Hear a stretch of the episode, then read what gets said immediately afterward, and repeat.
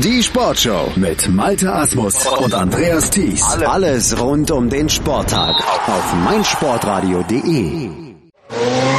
Motorsport auf meinsportradio.de wird dir präsentiert von motorsporttotal.com. Die Vorentscheidung in der MotoGP scheint gefallen. Das ist schon seit längerem eigentlich das Thema, aber an diesem Wochenende sollte eigentlich die große Vorentscheidung gefallen sein. Marc Marquez hat das Rennen in Aragon gewonnen vor Andrea Dovizioso. Jorge Lorenzo ist in der ersten Kurve ausgeschieden. Darüber müssen wir sprechen und das tue ich mit meinen beiden Kollegen von unserem Kooperationspartner motorsporttotal.com. Einmal mit Ruben Zimmermann, der auch für Eurosport die Moto 3 Rennen überträgt. Hallo Ruben. Servus zusammen und einmal mit Gerald Dierenbeck, ähm, Redakteur für mein, motorsporttotal.com. Hallo Gerald. Hallo, servus. Ähm, ich habe es vielleicht ein bisschen vorweggenommen, aber die Entscheidung scheint gefallen jetzt endgültig in dieser WM-Wertung. Marc Marquez hat das Rennen gewonnen und führt jetzt ähm, ja mit 80 Punkten Vorsprung vor Andrea Dovizioso in der WM-Wertung. Ruben, habe ich dazu viel gesagt? Nee, ne? Äh, absolut nicht, nein. Also die Chance, dass man äh, Marc Marquez, Entschuldigung, äh, dass man Marc Marquez noch einholen kann, wie du schon richtig gesagt hast, war ja ohnehin schon vor diesem Rennen sehr gering. Ähm, jetzt sind es noch fünf Rennen, es sind 72 Punkte. Das heißt, im Prinzip könnte Marquez jetzt fast diese ganze Asien-Tournee, die jetzt vor uns liegt, auslassen. Äh, und würde wahrscheinlich immer noch als Führender ins letzte Rennen nach Valencia gehen, um das mal, um das mal umzurechnen sozusagen und klar zu machen, wie groß dieser Vorsprung wirklich ist. Also klar, mathematisch ähm, darf sich natürlich Andrea Dovizioso immer noch Hoffnungen machen, dass er es vielleicht nochmal rumreißen kann, aber wie gesagt, selbst wenn er jetzt in diesen vier Asienrennen zweimal stürzt, ähm, das könnte er sich locker erlauben, weil ja auch noch lange nicht gesagt ist, dass Dovizioso dann wirklich all diese Rennen auch gewinnen würde. Also ähm, rein realistisch gesehen muss man sagen, der, der MotoGP-Weltmeister 2018, der steht spätestens jetzt eigentlich fest. Ja, ähm, Gerald, wir haben in den letzten Wochen darüber gesprochen, dass Marc Marquez häufig in seinen Rennen äh, so ein bisschen nicht die Handbremse gezogen hat, sondern einfach das Rennen sicher nach Hause gebracht hat, um, ich sage jetzt mal 20 Punkte zu holen, vielleicht auch mal 16 Punkte zu holen, zweiter, dritter Platz. Er ist immer auf dem Treppchen gewesen ähm, seit Spanien ähm, vor fünf, vor sechs oder sieben Rennen. Ähm, er hatte eigentlich keine Probleme, die die Konkurrenz immer auf Armlänge Distanz zu halten. Jetzt hat er sich am Wochenende in Aragon ein wirklich faszinierendes Duell mit Andrea Dovizioso über die letzten Runden geliefert. Ähm, da wollte er es der Konkurrenz nochmal zeigen, vielleicht dann ja auch vor heimischem Publikum. Ja, genau. Also vor heimischem Publikum bist du natürlich extra motiviert. Und äh, wie Ruben gesagt hat, der Vorsprung ist groß genug. Ja, und jetzt hat er eben äh, seinen Heimfans einen, einen Sieg beschert und kann ihm entspannt die Überseetournee in, in Angriff nehmen. Ähm, was, was interessant war bei dem Rennen, dass äh, das Tempo vor allem in der ersten Rennhälfte relativ langsam war. Dovizioso hat vorne ähm, das Tempo unter Anführungszeichen vorgegeben und Marquez ist hier einfach hinter ihm nachgefahren und hat einfach abgewartet. Mhm. Und er hat dann gesagt, dass er gegen Rennhälfte gesehen hat, dass äh, auch Dovizioso Probleme bekommt mit den Reifen und ihn nicht wegfahren kann. Dann wusste er, okay, ich kann heute gewinnen, wir werden bis zum Ende zusammenbleiben. Und dann hat sich einfach ein großartiges Duell entwickelt. Ja, das, das ist das, was wir alle sehen wollen. Das ist Motorsport vom Feinsten. Ähm, richtig, richtig geil gewesen. Und äh, ja, am Ende hat äh, Marc Marquez ja in den letzten zwei Runden, zweieinhalb Runden war er dann noch mal ein bisschen stärker, konnte noch ein bisschen, bisschen was drauflegen und hat Dovizioso keine Chance für den Angriff äh, gegeben. Toll herausgefahrener Sieg auf jeden Fall. Und ähm, wie gesagt, jetzt kann er entspannt die Überseerennen in, in Angriff nehmen und weiß, dass er dort irgendwo äh, Weltmeister werden wird.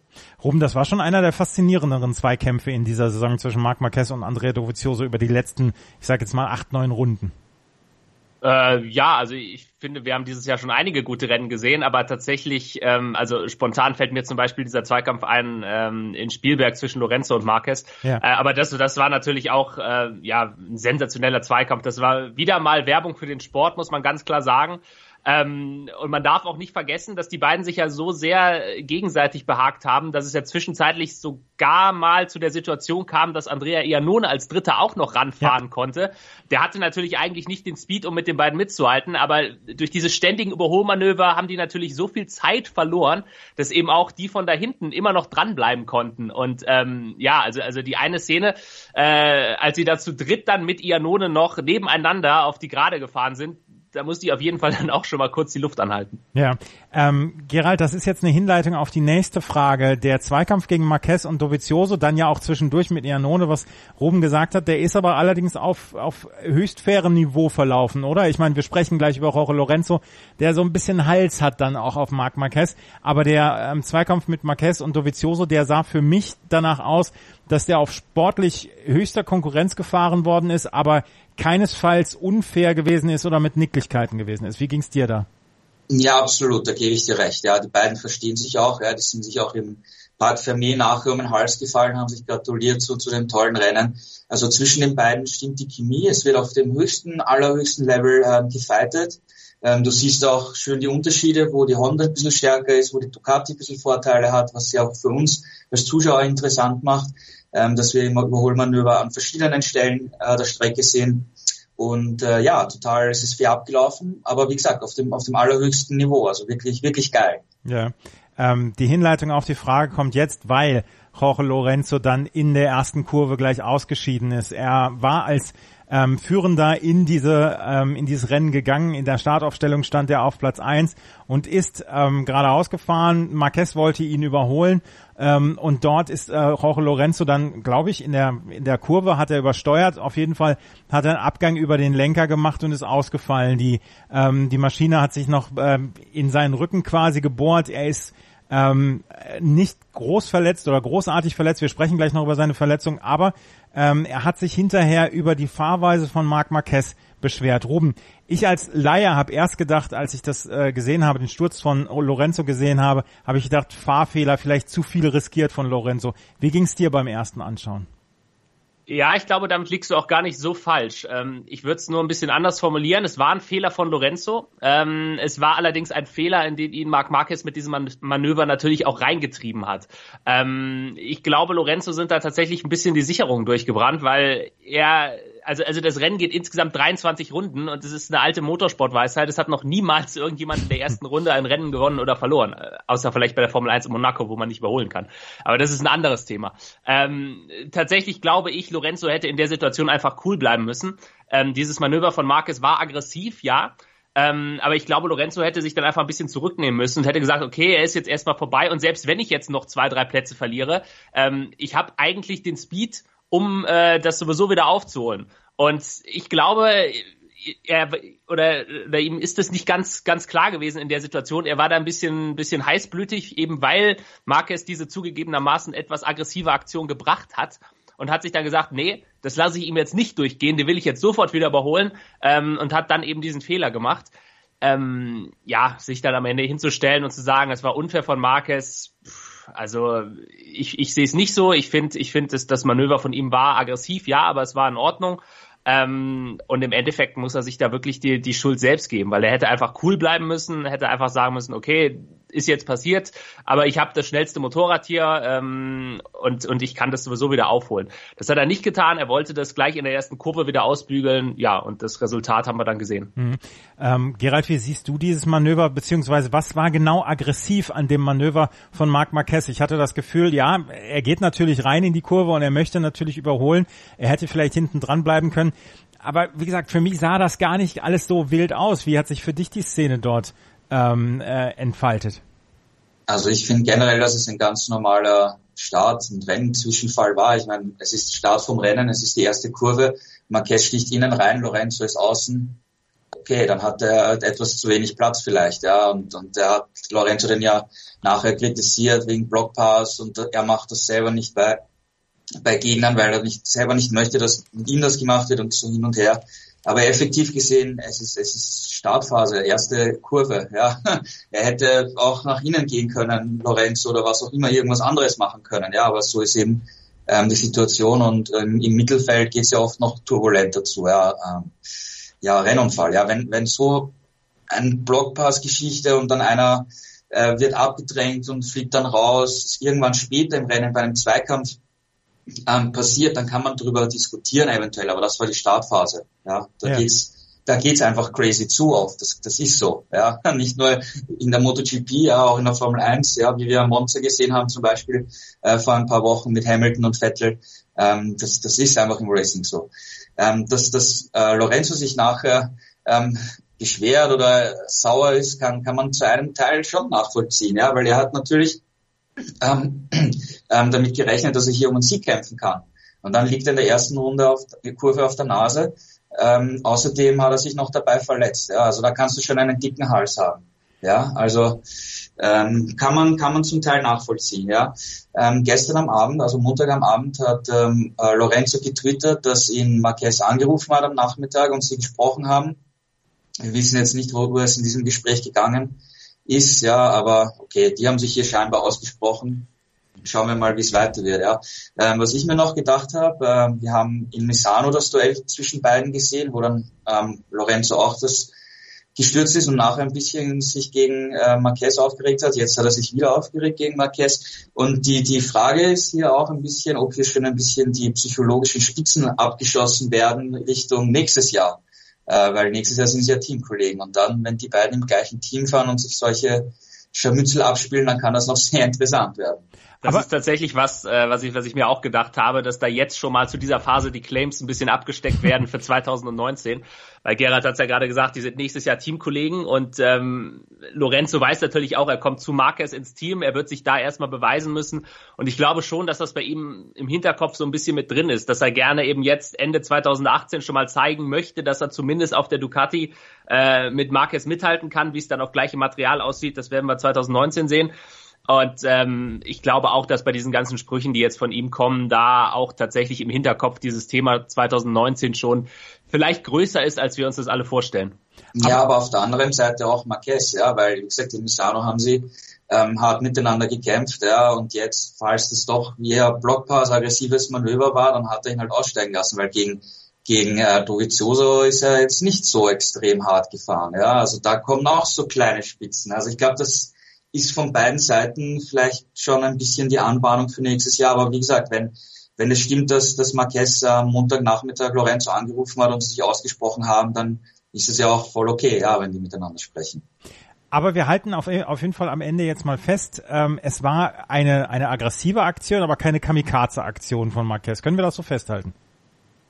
Ja, auf jeden Fall. Ich meine, es war Rennunfall beim Start, erste Kurve, fertig. Ja, ja. ja also, also wir haben da äh, von Marquez ja auch dieses Jahr schon ganz andere Sachen gesehen, Stichwort Argentinien. Also da könnte man dann eher von Kamikaze sprechen. Das hier war ein hartes Manöver, aber es gab ja auch keine Strafe dafür und das auch, ist, äh, ist auch meiner Meinung nach völlig okay so. Also, haken wir das ab. Es war in Ordnung, was Marquez gemacht hat und dass sich ähm, Lorenzo hinterher beschwert hat. Das ist vielleicht so schon mal ein klein, kleiner Vorgeschmack auf 2019. Darauf freue ich mich jetzt schon von Lorenzo und Marquez dort Teamkollegen sind und äh, sich vielleicht da auch einen Zweikampf auf absoluter Augenhöhe dann liefern werden. Eben ist er schon genannt worden, so ein bisschen nebenher, das war Andrea Iannone. Der konnte nicht ganz reinmischen äh, oder sich einmischen in dieses Rennen, ist am Ende Dritter geworden nach in einer Saison, in der für Andrea Iannone nicht so richtig viel gelaufen ist. Ist er jetzt im Moment auf Platz neun in der Gesamtwertung und zum dritten Mal hat er das Treppchen erobert, nachdem er in den ersten vier Rennen zweimal Dritter geworden ist, ist er jetzt nach längerer Durststrecke mal wieder aufs Treppchen gekommen. Er hat ein gutes Rennen geliefert. Ich fand es ein bisschen schade, dass er nicht so ein bisschen der Profiteur davon war, ähm, wie sich Marquez und Dovizioso da äh, behagt haben, sondern am Ende mit Platz drei vorlieb nehmen musste. Aber ähm, auch der Platz dürfte ihm sehr, sehr gut gefallen haben. Ruben, wie hast du sein Rennen gesehen? Ähm, fehlerfrei. Also er hat er hat ein sehr gutes Rennen gefahren, ist da ja mit seinem Teamkollegen Alex Rins äh, hinter den den beiden Führenden ähm, nicht nur hergefahren, sondern konnte ja tatsächlich äh, das Tempo auch mitgehen, was natürlich damit zu tun hat, dass die beiden da vorne äh, sich eben nicht so ganz einig waren und immer wieder diese Manöver geritten haben, wovon er ja dann eben in der einen besagten Szene am Anfang der Sendung ähm, auch schon profitiert hat. Ähm, ja, und, und dieser dritte Platz ist natürlich zum einen für Ianone äh, eine schöne Sache, weil ich glaube, dass äh, es möglicherweise auf absehbare Zeit erstmal sein letzter Podestplatz sein könnte. Also ja, wir haben noch fünf Rennen dieses Jahr vielleicht gibt's da noch mal eine Chance für ihn. Aber nächstes Jahr fährt er dann ja für Aprilia und da wird er vom Podium im Normalfall relativ weit weg sein. Also der muss auf jeden Fall dieses Jahr äh, alles mitnehmen, was er noch irgendwie kriegen kann auf der Suzuki. Ähm, und spannend ist dieses Podium natürlich auch für Suzuki selbst, weil ähm, Suzuki jetzt äh, durch dieses Podium nächstes Jahr äh, die sogenannten Concessions verlieren wird. Das bedeutet, man, man verliert gewisse Vorteile, die man dieses Jahr noch hat. Das betrifft unter anderem die Motorenentwicklung. Äh, sie dürfen dieses Jahr noch den Motor frei entwickeln, sie dürfen mehr Motoren benutzen. Das sind Vorteile, äh, die nächstes Jahr komplett wegfallen werden, weil man jetzt eben äh, zu oft einfach auf dem Podium stand oder man auch äh, umgangssprachlich sagen könnte, weil sie einfach dieses Jahr zu gut waren. Ähm, und ich glaube tatsächlich, dass, dass man bei Suzuki insofern dieses Podium auch in gewisser Weise mit einem weinenden Auge sehen wird, weil man eben weiß, dass man jetzt äh, dadurch diese Vorteile für nächstes Jahr verliert. Das ist eine Situation, die hatten sie auch schon 2017. Ähm, da mussten sie auch schon ohne diese Concessions fahren. Und das war ja für Suzuki eine richtig schlechte Saison. Also das, das wird 2019 ähm, mit den beiden jungen Piloten dann, Rins und mir, schwierig für Suzuki, prophezei ich jetzt mal. Ähm, Gerald, wie siehst du das, ähm, dieses, dieses Treppchen für Andrea Iannone? Wir haben jetzt gerade gesehen, ein lachendes, ein weinendes Auge.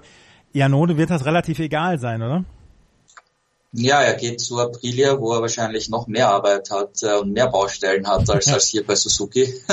also für ihn wird's, also wenn's fürs, wenn Ruben meint, dass es für Suzuki nächstes Jahr schwierig wird, wird es für Iannone bei Aprilia wahrscheinlich noch schwieriger werden. Also ähm, ja, aber es war wirklich toll und, und eigentlich ein bisschen überraschend, dass, dass er das ganze Rennen beide Suzuki so mithalten und den Anschluss halten konnten. Klar, das Tempo war jetzt nicht so extrem hoch, aber ähm, Suzuki hatte ja oft das Problem, dass du dass, äh, dass sie im Training extrem schnelle Zeiten zeigen konnten. Das hat Ianone das ganze Wochenende äh, gezeigt. Nur im Rennen sind dann die Rundenzeiten immer eingebrochen, zu starke Reifenverschleiß und so weiter.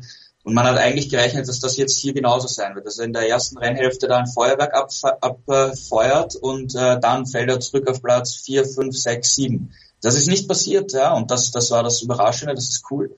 Ähm, die, die einzige Frage ist halt, ob das jetzt wirklich ein Ausreißer war und ob das dann beim nächsten Rennen schon wieder ganz anders aussieht. Ja. Mhm. Auf jeden Fall ist Andrea Iannone auf Platz drei eingefahren. Achter ist Valentino Rossi geworden, ist in der Gesamtwertung auf Platz drei und trotzdem Ruben in deiner Rubrik, wer letzte Nacht am schlechtesten geschlafen hat, hast du ähm, den Doktor mit in deiner Rubrik gehabt. Warum? Ich meine, auf Platz drei könnte man sagen, jo, alles okay für Valentino Rossi. Er hat halt nicht im Moment das Material, um mit den beiden nach vorne mitzuhalten, aber ähm, so richtig gut scheint es ihm trotzdem nicht zu gehen. Nee, überhaupt nicht. Ähm, tatsächlich, das, das Schlimme war in diesem Fall ja noch nicht mal das Rennen, weil dieser achte Platz, und das ist eigentlich aus Yamaha-Sicht traurig genug, wenn man das so sagen muss, äh, war ja eigentlich noch Schadensbegrenzung, weil äh, im Qualifying 18. Äh, wir hatten das da mal nachgeschaut, so schlecht war Rossi tatsächlich in seiner ganzen Karriere und wie wir alle wissen, die geht ja jetzt schon ein paar Jahre. Ein einziges Mal nur im Qualifying, das war 2006 in Assen. Äh, und damals war er verletzt. Da ist er auch 18. geworden. Und dieses Mal keine Verletzung, äh, dieses Mal war es halt wirklich einfach, dieser 18. Platz mehr war halt einfach nicht drin. Und äh, das lag halt nicht an Rossi selbst, sondern das ist einfach momentan dieser Stand der Yamaha. Das darf man dabei ja auch nicht vergessen. Der war ja dann auch mit diesem achten Platz im Rennen immer noch bester Yamaha-Pilot. Und äh, dass, dass die jetzt hinter beiden Suzukis ins Ziel kommen, dass selbst ein Aleix Espargaro auf der Aprilia vor allen Yamaha-Piloten ins Ziel kommt, ähm, das ist halt wirklich schon frappierend. Und, und deswegen habe ich mich dann eben auch für Valentino Rossi entschieden, weil ich persönlich glaube, dass Valentino Rossi eigentlich sehr, sehr gut in Form ist. Also er fährt, er fährt, glaube ich, gar nicht so schlecht, aber das Motorrad gibt halt einfach nicht mehr her und das ist für ihn super ärgerlich, weil ich glaube, er hätte mit 39 Jahren immer noch einiges zu bieten, aber er kann es halt einfach nicht zeigen. Ähm, und, und, und was ich mir außerdem noch dabei denke, ist, dass das äh, es momentan nicht den Anschein macht, dass Yamaha irgendeinen Ausweg sieht, weil sie probieren an jedem Wochenende rum, tun hier und da und man hat aber trotzdem das Gefühl, sie werden eher noch langsamer als besser. Also selbst Suzuki und Aprilia haben jetzt Fortschritte gemacht und, und bei Yamaha geht's irgendwie noch weiter nach hinten. Und mit 39 Jahren hat Rossi halt auch nicht mehr so viel Zeit. Er hat jetzt ja seinen Vertrag nochmal äh, um zwei Jahre verlängert. Das hat er schon zu Anfang dieser Saison gemacht. Ähm, und ich glaube tatsächlich, äh, wenn er jetzt nochmal die Entscheidung treffen müsste, ob er nochmal zwei Jahre weitermacht, dann würde er sich das zumindest ganz genau überlegen, weil äh, jetzt nochmal zwei Jahre einfach nur mitzufahren, das ist eigentlich nicht der Anspruch von Valentino Rossi. Der will Rennen gewinnen, der will äh, eigentlich auch um die Meisterschaft mitfahren. Ähm, und momentan bin ich mir halt nicht sicher, ob, ob mit der Yamaha 2019 Rennsiege möglich sein werden. Und dann auch, gut, 2020 ist jetzt schon sehr weit gedacht, aber ja, also, also jetzt einfach nochmal zum Abschluss seiner Karriere zwei Jahre hinterherfahren, wie er es damals bei Ducati getan hat. Ich glaube, das tut ihm schon weh und ähm, deswegen auch die Wahl in der Kolumne dieses Mal für Valentino Rossi. Du hast gerade eben einen Punkt angesprochen, der mich auch interessiert hat, gerade bei dieser Geschichte. Maverick Vinales zum Beispiel auch auf der Yamaha ist Zehnter geworden und Gerald, man hat so ein bisschen das Gefühl, während sich alle Teams so ein bisschen weiterentwickeln, beziehungsweise dann zwischendurch auch mal gute Ergebnisse oder Ausreißer nach oben haben. Ruben hat Aleix Espargaro gerade erwähnt, der den sechsten Platz äh, geholt hat und ähm, dann ja auch von den Eurosport-Kommentatoren relativ abgefeiert worden ist dafür, hat man das Gefühl, bei Yamaha geht es aber wirklich steil nach unten in, im Laufe dieser Saison. Es gibt überhaupt keine guten Ergebnisse oder Ausreißer nach oben für Rossi oder Vinales. Das ist im Moment eine sehr düstere Situation für Yamaha, hat man das Gefühl. Ja, Stillstand ist Rückschritt im Motorsport, ja, ja das, das ist so, ja. Und äh, wie sich die, die MotoGP weiterentwickelt, siehst du ja, ähm, wo die Kundenfahrer mit der letztjährigen Ducati herumfahren, ja. Ähm, teilweise vor Yamaha natürlich, ja, aber sie können nicht um den Sieg kämpfen. Oder zum Beispiel ähm, KTM, die sind in, in fast jedem Rennen schneller als im Vorjahr, haben aber Schwierigkeiten in die Top Ten zu fahren, was, ihnen, was ihnen im Vorjahr geglückt ist, oft, ja. Ähm, das heißt, es entwickelt sich rasant weiter und wenn du keine Fortschritte machst, dann fährst du rückwärts. Das ist, das ist im Motorsport so. Und äh, wenn das Feld so eng beisammen ist, ja, dann, dann wirkt sich das halt echt schnell aus, ja, in der Platzierung, weil der Rückstand war jetzt gar nicht mal so groß, aber die Platzierung, das ist halt dann der Knackpunkt. Und äh, das, das, der Punkt ist, da geht's wirklich irgendwie nicht weiter. Ähm, Rossi wurde gefragt, wann ist das letzte Mal ein richtig großer Entwicklungsschritt von, von Yamaha gekommen und er meinte im Herbst 2015, ja, aber mhm. da, da wurde noch mit, mit Bridgestone gefahren. Ja. Also das, das ist, das ist Dekaden her für, im, im Motorsportverhältnissen. Ja. Und seit einem Jahr sagen sie immer die gleichen äh, Sachen und die gleichen Probleme, beide Fahrer. Und es passiert aber nichts. Ja. Sie spielen mit Abstimmung herum und machen alles, was geht an der Strecke, aber es, es muss in Japan ein großer Entwicklungsschritt kommen. Ja. Ähm, die, die Sache ist natürlich, äh, was die japanischen Techniker machen, also auch nicht nur jetzt bei Yamaha, sondern auch bei Honda oder auch Suzuki, das, das kriegt man in Europa so gut wie gar nicht mit. Ja. Ähm, das, das, das, dort werden die Motorräder gebaut, dort werden sie entwickelt. Ähm, das Rennteam an der Strecke macht die Einsätze eben und gibt Informationen, aber die echte Entwicklung muss von, von, von Japan auskommen bei den japanischen Motorrädern. Und irgendwie kommt da nichts. Ja. Und die, die, die Frage ist auch, ähm, ob, ob sich da personell auch irgendwie etwas verändern ändern muss. Ja. Ich meine, wir haben ja Ducati gesehen, Ruben hat es angesprochen, die zwei Jahre, die Rossi dort äh, mehr schlecht als recht verbracht hat. Nachher gab es einen großen, großen personellen Umbruch dort, man hat alles umstrukturiert und das hat Jahre gedauert, bis man nach vorne gekommen ist. Und Weltmeister ist man immer noch nicht geworden. Ja? Also es, es zeigt, wie, wie schwer es ist, ähm, wirklich äh, nach vorne zu kommen. Und es sind nicht ähm, irgendwelche großen Dinge, ja, weil bei Yamaha hat man manchmal den Eindruck, sie warten auf eine große Entwicklung und dann läuft wieder alles. Ja. Mhm. Es ist eher ein, ein, ein Puzzle-Teil, viele, viele kleine Details, ja, um, um ein Gesamtpaket zu äh, bauen, das trotzdem immer ein Kompromiss sein wird auf, auf jeder Rennstrecke. Und, und davon ist, ist Yamaha wirklich momentan meilenweit entfernt. Und wenn wir jetzt ans nächste Jahr denken und zum Beispiel die äh, Ducati-Kundenfahrer, die diesjährige Ducati bekommen, die besser ist als, als die Yamaha, ähm, KTM hat vier Motorräder, die werden hier auch mal vollen Entwicklungsschub machen, ja. Ähm, und wenn da bei Yamaha über den Winter nichts kommt, dann sieht das sehr düster aus für nächstes Jahr. Aber wie gesagt, ja, es, es kann über den Winter etwas passieren, warten wir ab, ja. Auf der anderen Seite, das fällt mir jetzt gerade noch ein, ähm, Ducati und vor allem Honda, die arbeiten schon auf, mit Hochtouren für nächstes Jahr, die testen damit, ja.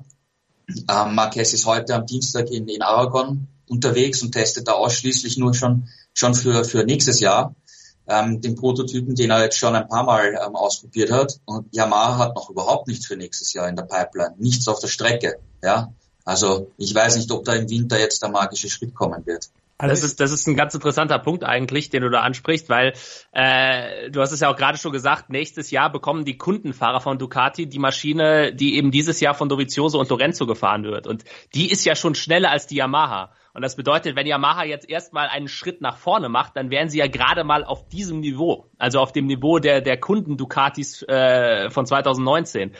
Und dann entwickelt aber ja parallel das Werksteam auch schon wieder weiter. Also man ist im Prinzip jetzt in einer Situation, wo man nicht einen, sondern eigentlich schon zwei Schritte hinterher ist. Und das wieder aufzuholen, das hat Gerald ja auch gerade schön gesagt, das dauert halt im Motorsport. Und ähm, das, das ist halt wirklich, das ist halt wirklich das Problem. Ich glaube auch nicht, dass sie es über Nacht schaffen werden, irgendwas zu finden, äh, was sie plötzlich wieder ranbringt an Ducati und Honda. Ähm, Ducati ist natürlich jetzt das Extrembeispiel, bei denen hat es ja wirklich Jahre gedauert, bis sie überhaupt wieder vorne mitfahren konnten. Ähm, ich hoffe natürlich nicht, dass es bei Yamaha auch so lange dauern wird, aber äh, ich teile da ganz gerne als Einschätzung, dass es momentan wirklich alles andere als gut aussieht.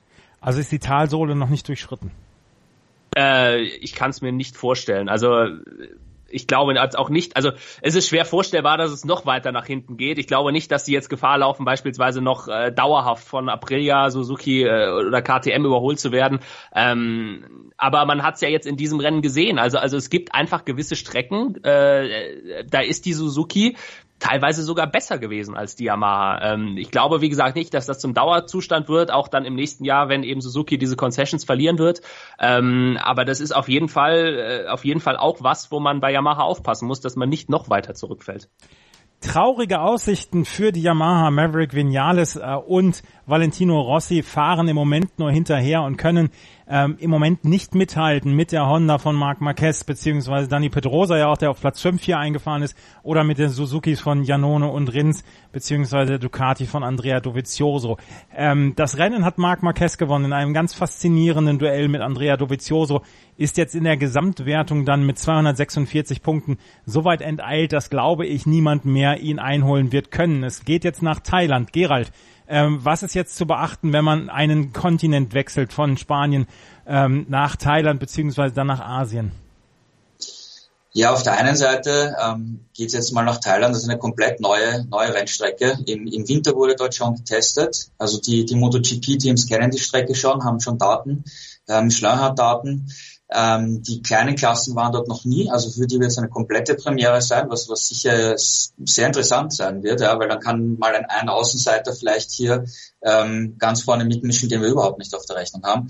Ähm, ja, wenn es jetzt losgeht mit dieser Übersee-Tournee, hast du halt ähm, erstens mal die, die langen Flüge, die Zeit, äh, die Zeitverschiebung natürlich, ähm, dann anderes Klima. Du musst als, als Fahrer halt auch extrem aufpassen auf, auf deinen, auf deinen Gesundheit, auf deinen Körper, weil du, du weißt ja, dass teilweise äh, die, wenn du jetzt so lange im Flugzeug sitzt, ja, mit, äh, dass es extrem kalt ist, du sollst, musst halt aufpassen, dass du dich nicht verkühlst.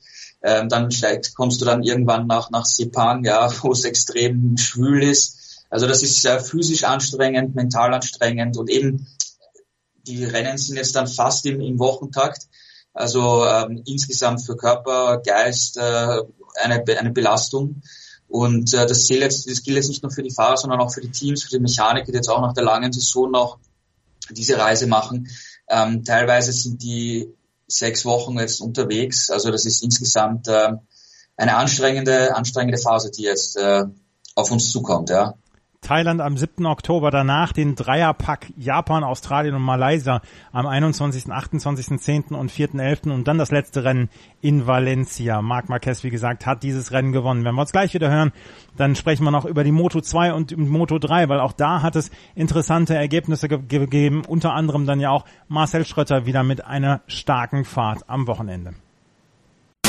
Sei dein eigener Programmchef. Mit unserer neuen meinsportradio.de App wählst du jetzt zwischen allen Livestreams und Podcasts. Einfach, immer, überall. Hol dir unsere neue App für iOS und Android und bewerte sie jetzt bei Google Play und im App Store von iTunes. In der Moto 2 gab es natürlich am Wochenende auch das Rennen ähm, in Aragon, in Alcanis. Und dieses Mal hat Brad Binder die Oberhand behalten. Anderthalb Sekunden vor Francesco Bagnaia und Luca Baldassari, äh, Lorenzo Baldassari, Entschuldigung, ist er ins Ziel gekommen und hat so ein bisschen ähm, ja die äh, die das das WM-Rennen nicht spannender gemacht, sondern ein wenig auseinandergezogen, weil Francesco Bagnaia durch seinen zweiten Platz hat jetzt 19 Punkte Vorsprung vor Miguel Oliveira, der ein wenig abreißen lassen musste, am Wochenende nur Siebter geworden ist. Ruben, wie ist das Rennen aus deiner Sicht gelaufen? Äh, das Rennen war äh, ein, ein sehr starkes Rennen von Brad Binder, auf jeden Fall äh, verdienter Sieger am Ende, ähm, mit allerdings ja einem kleinen äh, Schreckmoment. Da gab es eine Berührung mit äh, Francesco Bagnaia, ähm, als, als ich auch mal kurz aus dem Sitz gesprungen bin, weil äh, da hat er sich völlig verschätzt und da hätte er beide, beide, äh, beinahe beide mit aus dem Rennen gerissen. Ähm, aber davon, davon abgesehen war es war es sehr, sehr gutes Moto2-Rennen ähm, an der Spitze.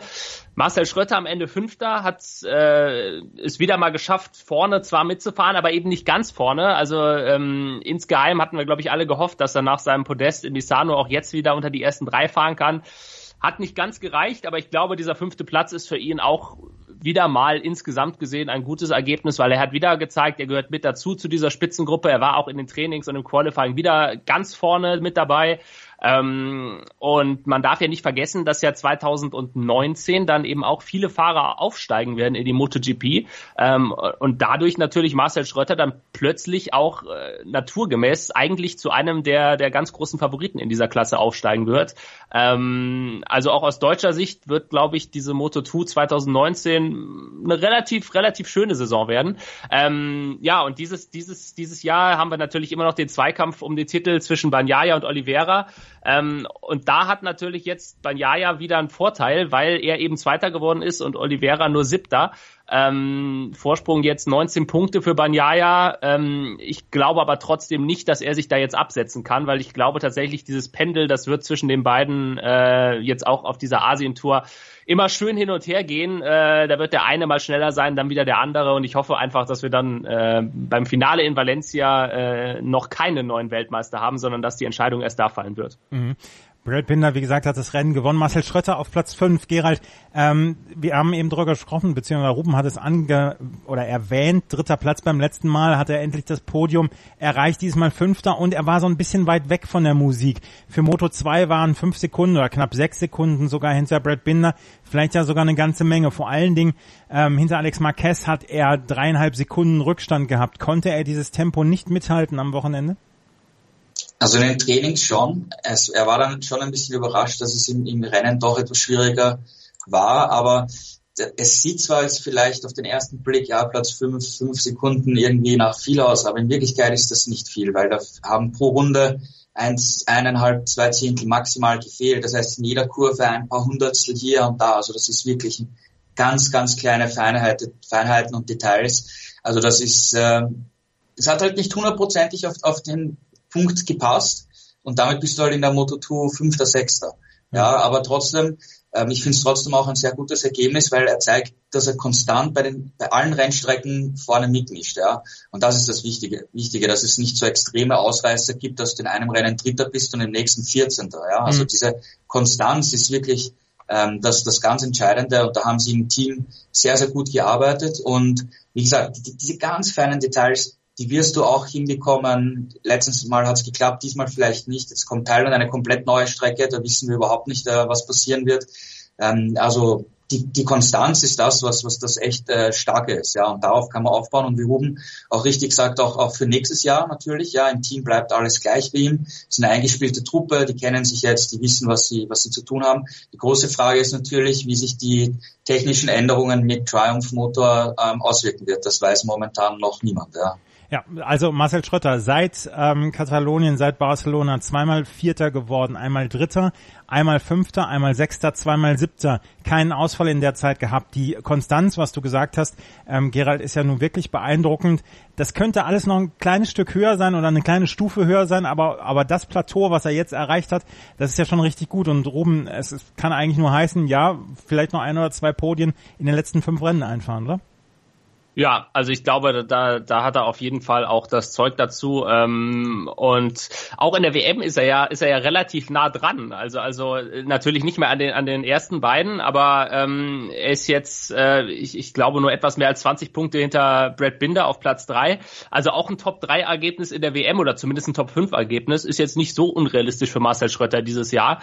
Ähm, also insgesamt ist es, glaube ich, für ihn auch, äh, ob es jetzt noch ein Podium gibt oder nicht, eine sehr, sehr gute Saison, weil Gerald hat es ja gerade schon gesagt, ähm, er ist auf jeder Strecke schnell.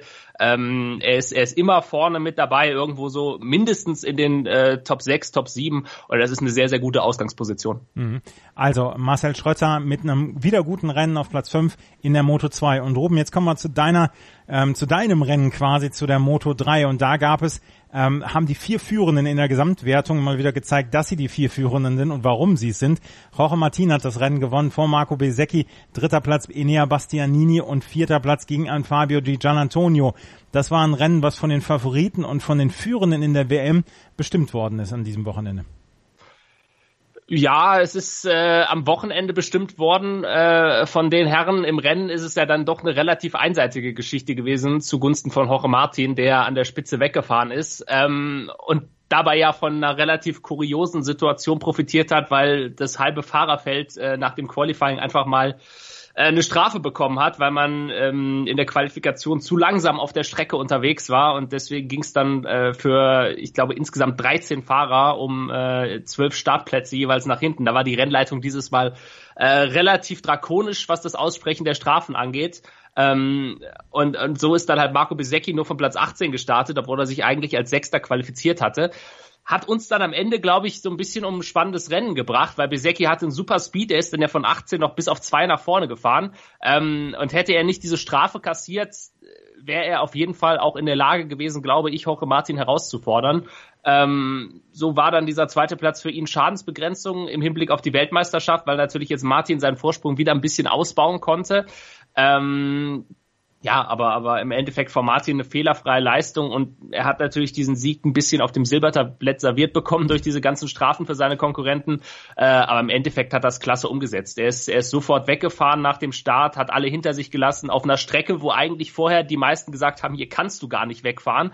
Ähm, hat ihn nicht sonderlich interessiert. Er hat es einfach gemacht, hat vorne sein Ding durchgezogen und ja, das war schon äh, eine weltmeisterliche Leistung von ihm. Mhm. Also Jorge Martin dann jetzt auch in der Gesamtwertung 13 Punkte vor Marco Besecchi, fünf Punkte hat er draufgepackt, Fabio De Gian Antonio mit 150 Punkten schon äh, weiter hinter 41 Punkte hinter Jorge Martin und Enea Bastianini auf Platz 4. Auf Platz 14 in der Gesamtwertung im Moment Philipp Oettel. Der hat allerdings in den letzten beiden Rennen nicht mehr punkten können und wurde hier am Wochenende nur 19. 17 Sekunden hinter dem Sieger Jorge Martin. Ähm, oh, Gerald, bei Philipp Oettel ist so ein bisschen der Wurm drin, hat man das Gefühl. Ja, das stimmt. Seit er gewonnen hat im Frühling ist nicht mehr viel zusammengelaufen. Ähm, durch die ganzen Startplatzstrafen, die Ruben angesprochen hat, ist in der Startaufstellung äh, deutlich weiter nach vorne gekommen, weil das Qualifying war eigentlich wieder zum Vergessen. Aber im Rennen ist es dann, ist es dann rückwärts äh, gegangen. Ähm, er hat äh, gemeint, dass das ihm körperlich nicht mehr so gut gegangen ist, dass ihm die Kraft ausgegangen ist hinten raus. Das könnten noch Nachwirkungen von der Gehirnerschütterung in Misano gewesen sein, wenn du, wenn du dich erinnern kannst, vor zwei Wochen, ja. wo er äh, nicht äh, fahren durfte nach dem äh, Sturz im Training. Ähm, konnte dadurch jetzt auch nicht, nicht Sport machen, musste sich schonen und, und das könnte, könnte eine Nachwirkung gewesen sein bei dem Rennen. Ja, also ja, ähm, Rennen, Wochenende zum Vergessen, ja klar. Ähm, hoffen wir, dass es jetzt dann besser läuft, wenn die Überseetournee losgeht. Genau, in 14 Tagen geht es weiter dann mit dem Rennen in Thailand und dort werden wir dann sehen, ob Marc Marquez äh, dann weiterhin seine Dominanz ausspielen kann oder ob auf dieser kompletten neuen Strecke dann vielleicht auch was anderes passieren kann, jedenfalls auch bei Moto 2 und Moto 3. Das war Ruben Zimmermann und Gerald Dierenbeck von unserem Kooperationspartner motorsporttotal.com mit ihrer Zusammenfassung dieses Wochenendes in Aragon. Vielen Dank euch beiden. Tschüss, bis zum nächsten Mal. Immer wieder gerne. Bis dann. Ciao. Die Sportshow mit Malte Asmus und Andreas Thies. Alles rund um den Sporttag auf meinsportradio.de.